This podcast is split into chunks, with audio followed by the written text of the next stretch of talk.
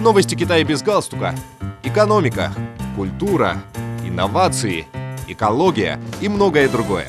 Обо всем этом без политики. Приветствую вас, уважаемые слушатели, вашему вниманию новости Китая без галстука.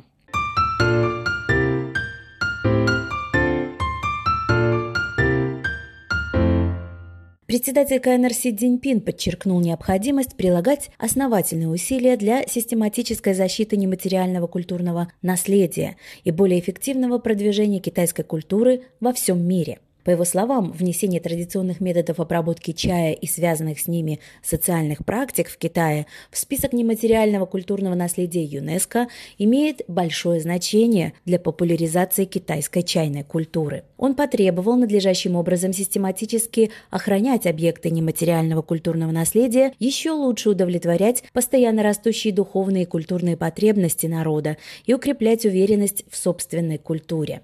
Си Цзиньпин также подчеркнул, что необходимо содействовать творческой трансформации и инновационному развитию лучших достижений китайской традиционной культуры, непрерывно укреплять ее влияние, углублять культурные обмены и взаимное обучение, лучше рассказывать о прекрасной китайской традиционной культуре и широко представить ее всему миру.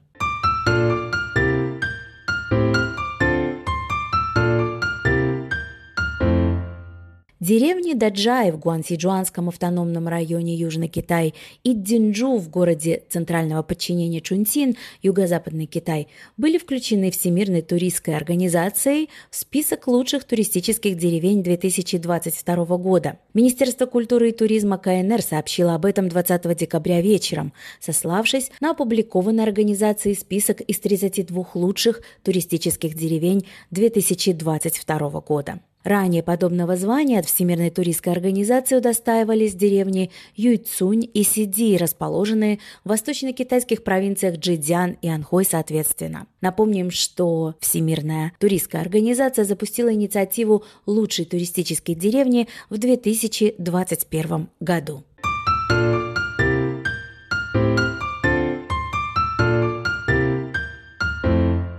Пятый фестиваль арабского искусства открылся 19 декабря в городе Диндэджэнь, провинции Дзянси на востоке Китая, сообщили местные власти. В ходе двухдневного мероприятия состоялись культурные обмены между деятелями искусства.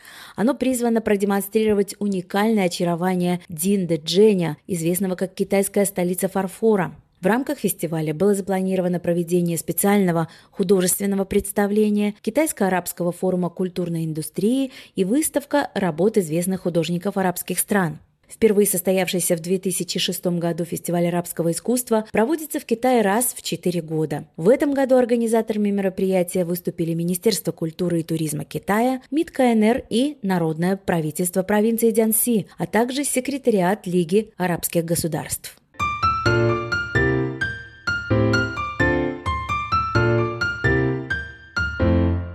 Недавно в уезде Гуанцзун провинции Хэбэй на севере Китая было обнаружено керамическое блюдо на ножке, которое было создано более двух тысяч лет назад, сообщили в местном ведомстве по охране культурных реликвий. Находка хорошо сохранилась и, как полагают, относится к периоду Джанго, воюющих царств, 475-221 года до нашей эры. Предмет из серой керамики представляет собой блюдо на ножке высотой 22 см и диаметром 19 см. На нем нет никаких декоративных узоров. По словам Го Хунвея, сотрудника Уездного института по охране культурных реликвий, тарелка этого изделия не глубокая и маленькая, и поэтому ее могли использовать только для подачи небольшого количества гарнира, а не основного блюда, такого как рис. Такая посуда, вероятно, является предшественником фарфоровых тарелок. Обнаружение этого керамического изделия добавило новые материалы для изучения древней культуры гончарного дела и восточной культуры питания,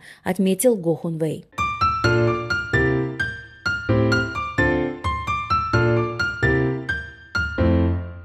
Дорогие друзья, мы передавали новости Китая без галстука. Спасибо за внимание и до новых встреч!